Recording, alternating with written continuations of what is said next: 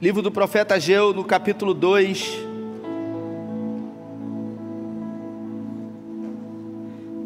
Nesses poucos minutos que eu tenho, eu quero falar uma palavra ao seu coração. Capítulo 2, versículo 1. A minha tradução diz assim: No segundo ano do rei Dário, no sétimo mês, ao vigésimo primeiro do mês, veio a palavra do Senhor por intermédio do profeta Ageu, dizendo: Fala agora a Zorobabel, filho de Salatiel, governador de Judá, e a Josué, filho de Josadaque, o sumo sacerdote, no caso Zacarias, e o resto do povo, dizendo: Quem dentre vós que tenha sobrevivido contemplou esta casa na sua primeira glória? E como a vedes agora, não é ela como nada aos vossos olhos? Ora, pois se forte, Zorobabel, diz o Senhor, se forte, Josué, filho de Josadaque, o sumo sacerdote, e tu, todo o povo da terra, se forte, diz o Senhor, trabalhai, porque eu sou convosco, diz o Senhor dos Exércitos. Segundo a palavra da aliança que fiz convosco, quando saístes do Egito, o meu espírito habita no meio de vós, não temas, pois assim diz o Senhor dos Exércitos: ainda uma vez, dentre em pouco, farei abalar os céus e a terra, o mar e a terra seca Farei abalar todas as nações, e as coisas preciosas de todas as nações virão e encherão de glória esta casa, diz o Senhor dos Exércitos. Minha é a prata, meu é o ouro, diz o Senhor. A glória da segunda casa será maior do que a da primeira, e nesse lugar darei paz. Você pode dizer, darei paz, diz o Senhor dos Exércitos. Feche os seus olhos, Pai, essa é a tua palavra. E nessa noite em graça pedimos que o Senhor tenha liberdade para falar conosco. Nos livre do mal e também de nós mesmos. É o que nós pedimos em nome de Jesus. Resolvi fazer essa oração porque muitas são as vezes, Rafael, que nós somos o nosso próprio algoz, o nosso próprio inimigo. Somos criados às vezes ouvindo crenças limitadoras que nos aprisionam, que nos deformam. Nós estamos aqui nesse texto, no exato momento onde já havia passado o exílio babilônico dos 70 anos, que o povo se encontrava lá sem poder sair da Babilônia. E Deus levantou um homem chamado Rei Dário, e esse homem ele investiu contra a Babilônia e ele derrubou o maior império do mundo antigo da época.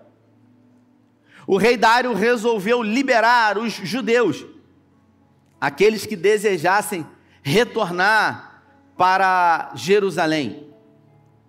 No reinado do rei Nabucodonosor, ele havia destruído o templo.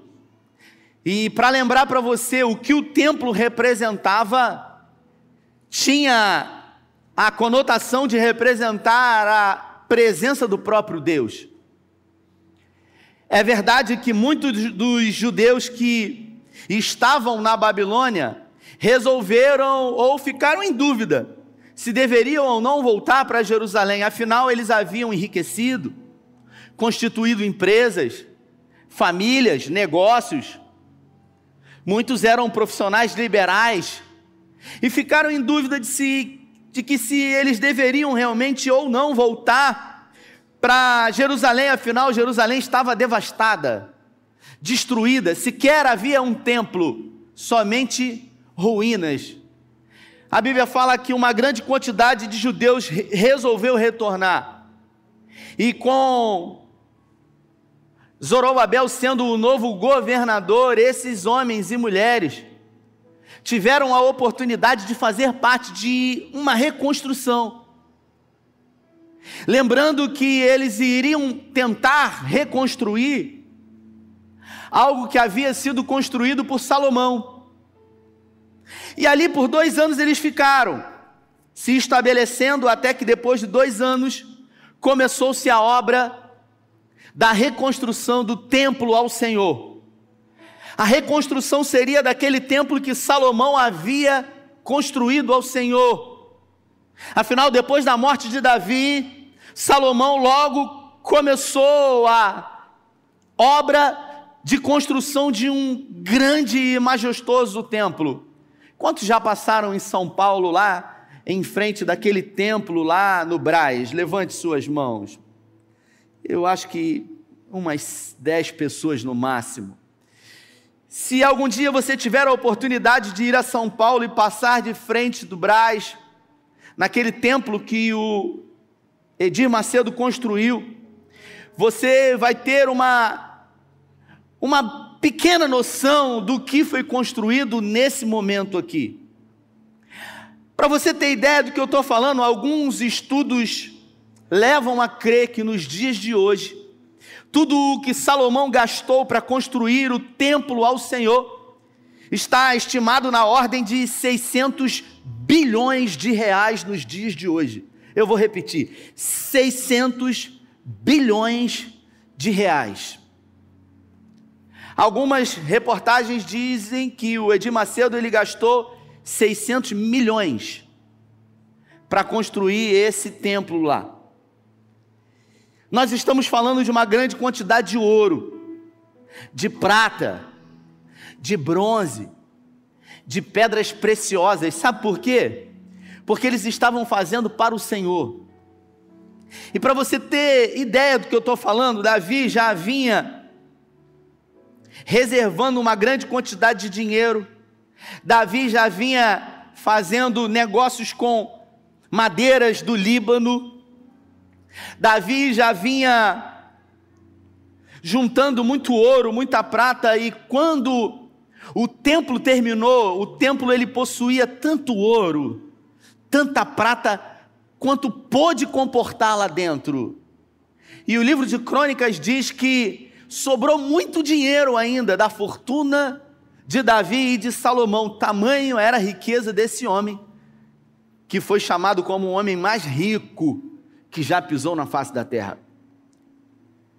Nós estamos diante de um problema, porque logo quando o povo começou a reconstruir a obra, alguns anciãos eles retornaram também para a Palestina, da Babilônia, e esses anciãos eram pessoas que haviam experimentado de entrar de alguma maneira naquele templo e contemplar tamanha grandiosidade o templo antigo tinha.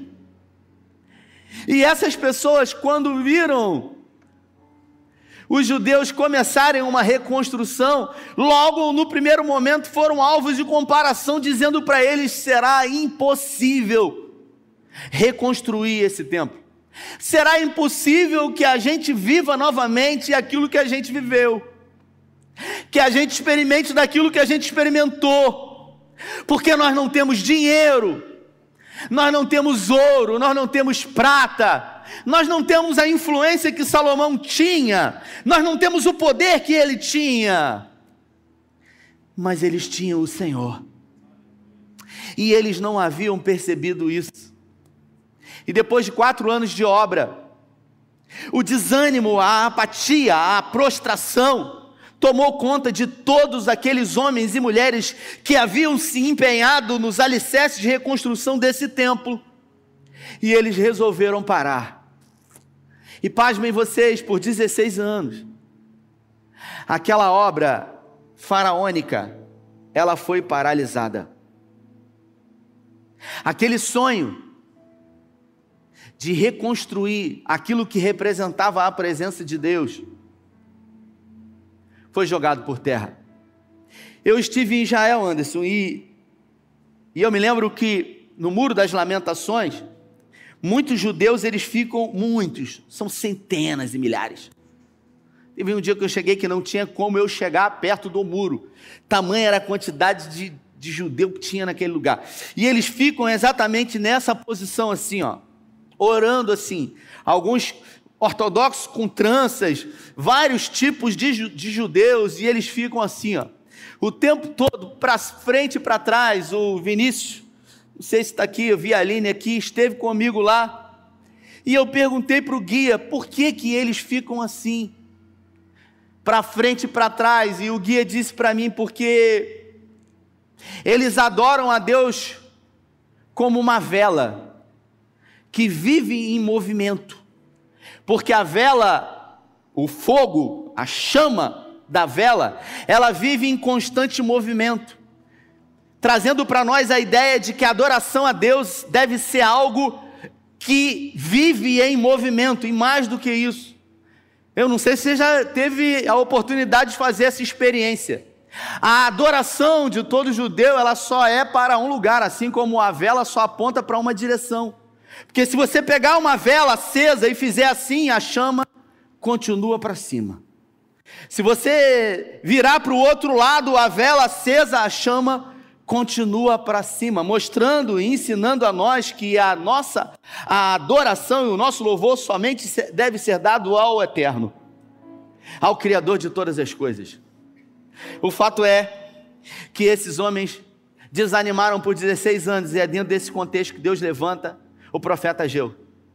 E Deus então diz para Ageu: vai lá, e diz para o povo aquilo que eu quero que vocês digam, porque o povo estava olhando para o passado, e todas as vezes que nós tiramos os nossos olhos daquilo que nós precisamos fazer, para olhar para aquilo que talvez foi feito ou para olhar para aquilo que outras pessoas estão fazendo, de alguma maneira nós vamos comparar aquilo que estamos fazendo ou que precisamos fazer com aquilo que foi feito, com aquilo que alguém está fazendo e vamos desanimar. O povo desanimou porque olhou e viu que não tinha condições de fazer, eles não tinham nada. Jerusalém estava em ruínas. Os poucos judeus que haviam ficado se estabeleceram, se estabeleceram ali em Hebron, mas agora eles estavam juntos novamente e o Senhor havia declarado que a presença dele estava com eles, mas não era o bastante. E aqui a gente vê no versículo 4 o que Deus ele diz: Ora, pois ser forte, Zorobabel, diz o Senhor. A primeira vez. E a segunda ele diz: Ser forte, Josué. E a terceira vez ele diz: Ser forte, ó todo o povo. Trabalhai, porque eu estou convosco, diz o Senhor dos Exércitos. Se você observar essa expressão, seja forte, ela aparece na Bíblia 366 vezes. Em textos diversos, em livros diversos, essa expressão ser forte aparece 366 vezes na Bíblia. Sabe por quê? Porque um dos grandes problemas nossos é o medo. O medo de tentar de novo o medo de recomeçar diante de um fracasso, de uma decepção. Agora a minha vida acabou. E eu começo a olhar para aquilo que eu tinha, para aquilo que eu fiz, para aquilo que eu era, e agora eu olho para aquilo que eu sou, para aquilo que eu tenho, e eu tenho uma impressão ou a certeza de que eu jamais vou conseguir outra vez, porque eu já não tenho mais a mesma força porque eu já não tenho mais os mesmos contatos, porque eu já não tenho mais o mesmo vigor, a mesma influência. E o medo, ele vem de uma forma ensurdecedora, nos paralisando ao ponto de nos fazer recuar. A apatia domina o nosso coração, a tristeza, e tudo o que fica é lamento. São justificativas mas a verdade é que todas as vezes que Deus resolveu chamar um grande homem e uma grande mulher para uma grande obra, ele disse: Não temas, porque eu sou contigo. Quando ele resolveu chamar o pai da fé, Abraão, ele se dirigiu a Abraão e ele disse: Abraão, meu filho, não temas, porque eu sou o seu escudo. Venha o que vier, Abraão, eu vou proteger você. Você não vai ser atingido. A gente acha que porque Abraão era o pai da fé, ele não teve medo. Porque a gente acha que medo é um sentimento que somente você sente. A Bíblia fala que quando Jesus teve um encontro com Jairo, ou melhor, Jairo teve um encontro com Jesus, e ele estava esperando lá Jesus fazer um milagre na mulher do fluxo de sangue, quando chegou na vez dele, ele falou: Mestre, a minha filha de 12 anos está enferma, terrivelmente doente. Vem à minha casa. E Jesus foi com ele quando chegou no meio do caminho. Os oficiais de Jairo vieram e disseram para ele: Olha, não importune mais o mestre, porque a sua filha morreu. Naquele momento, um pavor, um desespero tomou o coração de Jairo, ao ponto dele se entristecer e achar que a vida havia acabado, afinal, a sua única filha havia morrido. Quantos sonhos, quantos projetos, quantas expectativas, mas Jesus, sendo quem é, se dirigiu para ele e disse para ele: Jairo, não temas, crê somente. Em Marcos, no capítulo 6, quando Jesus se encontrava no Monte da Transfiguração e um pai desesperado leva o seu filho que sofria uma espécie de ataques epiléticos e ele leva até os discípulos de Jesus para que pudessem eh, fazer uma espécie de exorcismo na criança e todos tentaram sem sucesso. E os fariseus que estavam ali, eles debochavam, afinal a criança era uma criança que havia sido dominada por um demônio surdo e mudo. Provavelmente, os fariseus eles diziam: não adianta gritar, e os discípulos lá, sai, em nome de Jesus. A gente já viu ele fazendo isso, agora vai sair. E quando Jesus desce, pergunta: o que está acontecendo? E ele, sendo quem é, Jesus se dirige para o pai daquele menino e faz uma pergunta para ele, dizendo: há quanto tempo sucede isso? E ele diz: ah, é muito tempo de luta. É muito tempo desde que ele nasceu e eu tenho que ficar vigiando o tempo inteiro, porque se tiver água, ele se lança na água. Se tiver fogo ou alguma coisa cortante, o demônio pega ele, ele se revolve e pode produzir algum mal nele.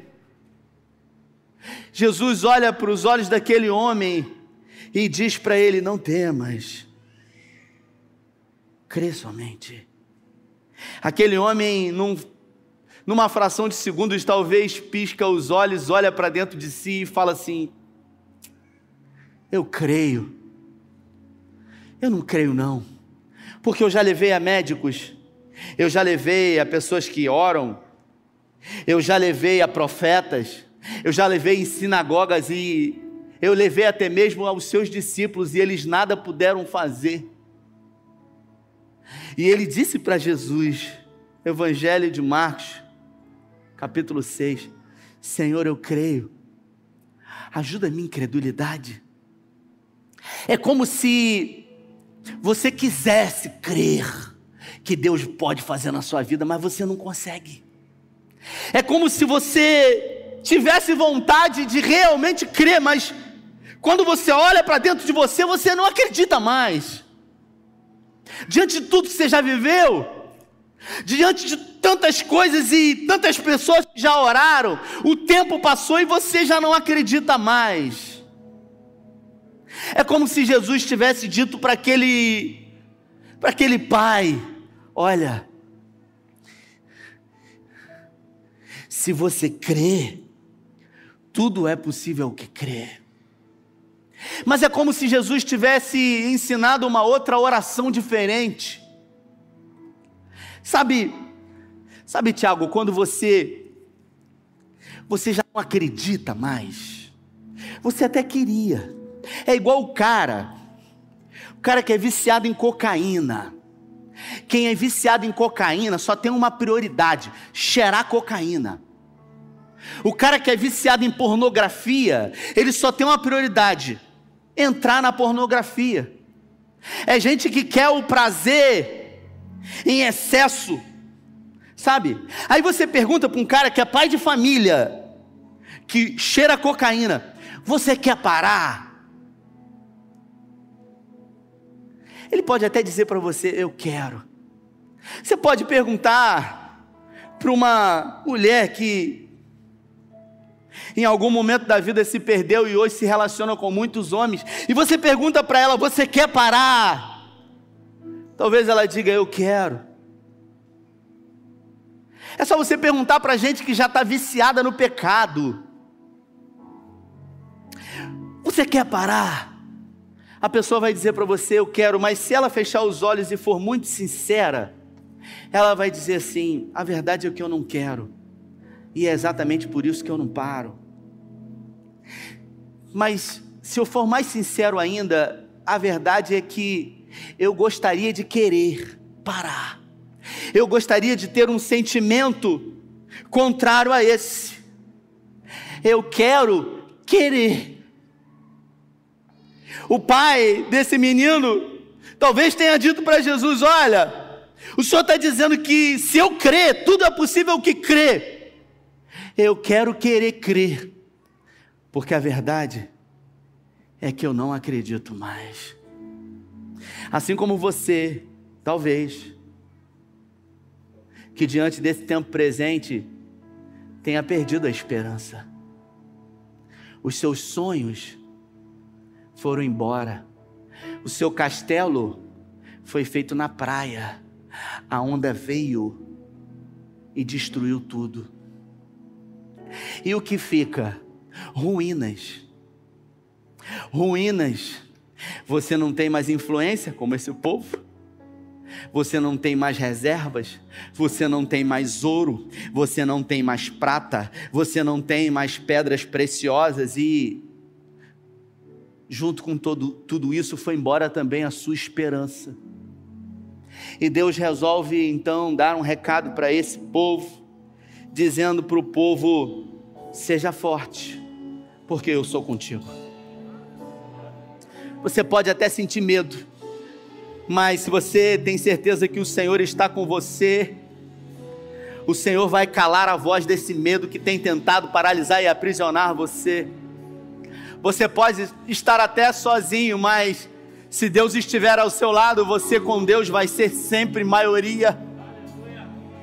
E esse povo desesperado, Deus então no versículo 5 diz: segundo a palavra da aliança que eu fiz convosco quando saíste do Egito, o meu espírito habita no meio de vós, não temas. Deus declara que eu sou um Deus de aliança, eu sou um Deus que não mudo, e eu velo pela minha palavra para cumpri-la. Querido e querida, Deus não muda, Ele não sofre sombra de variação. Ele não entra em crise quando os homens entram em crise, quando os governos humanos estremecem, não. Ele continua sendo Deus, tendo o controle de todas as coisas. Aleluia. Oh. E no versículo 6 ele diz: Pois assim diz o Senhor dos Exércitos: ainda uma vez dentre em pouco farei abalar o céu, a terra, o mar e a terra seca. Farei abalar todas as nações e as coisas preciosas de todas as nações virão. E encherei de glória essa casa. Assim diz o Senhor. Se você observar a tradução do Eudine Peterson, no versículo 6 e 7, ele diz: Eu usarei nações estrangeiras e um povo ímpio para abençoar a sua vida. Deus começa a declarar que, mesmo você não tendo nada, mas tendo a presença dEle na sua vida, Ele vai usar pessoas que você jamais imagina para abençoar a sua vida, para fazer você outra vez voltar a sonhar e acreditar que você pode. Oh, abraço. E ele continua dizendo: a glória da segunda casa será ainda maior do que a da primeira. Talvez não tenha ouro, como na primeira casa. Talvez não se tenha prata, como no primeiro templo. Mas vai ter algo que nunca teve, e ele diz aqui: a minha paz estará no meio de vós.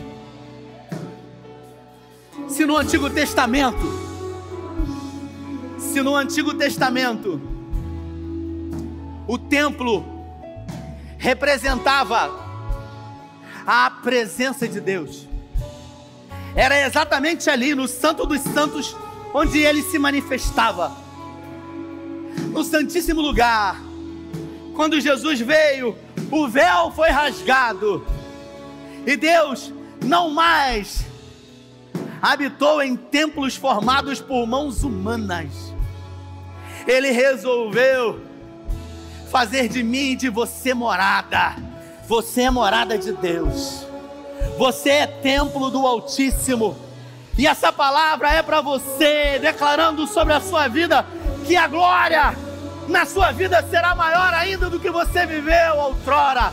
Se coloca de pé. Tá. Eu quero orar com você. Eu quero orar com você. Eu quero orar. Se essa palavra falou com você, se você perdeu esperança, se tudo que você tem é certeza de que você não sabe o que vai acontecer na sua vida. Eu quero convidar você a entregar o controle da sua vida para quem nunca perdeu controle de nada, para quem nunca perdeu nenhuma batalha, para quem nunca viveu de acordo com o acaso. Se essa palavra falou com você, eu quero orar com você. Saia do seu lugar, saia do seu lugar. Não espere a primeira pessoa, a segunda pessoa sair. Isso. Sai do seu lugar. Fala para essa pessoa que está do seu lado aí. É comigo que ele está falando. Me dá licença. Eu tenho que ir lá. Porque hoje é noite da minha libertação. É noite do meu romper. Eu preciso viver algo novo.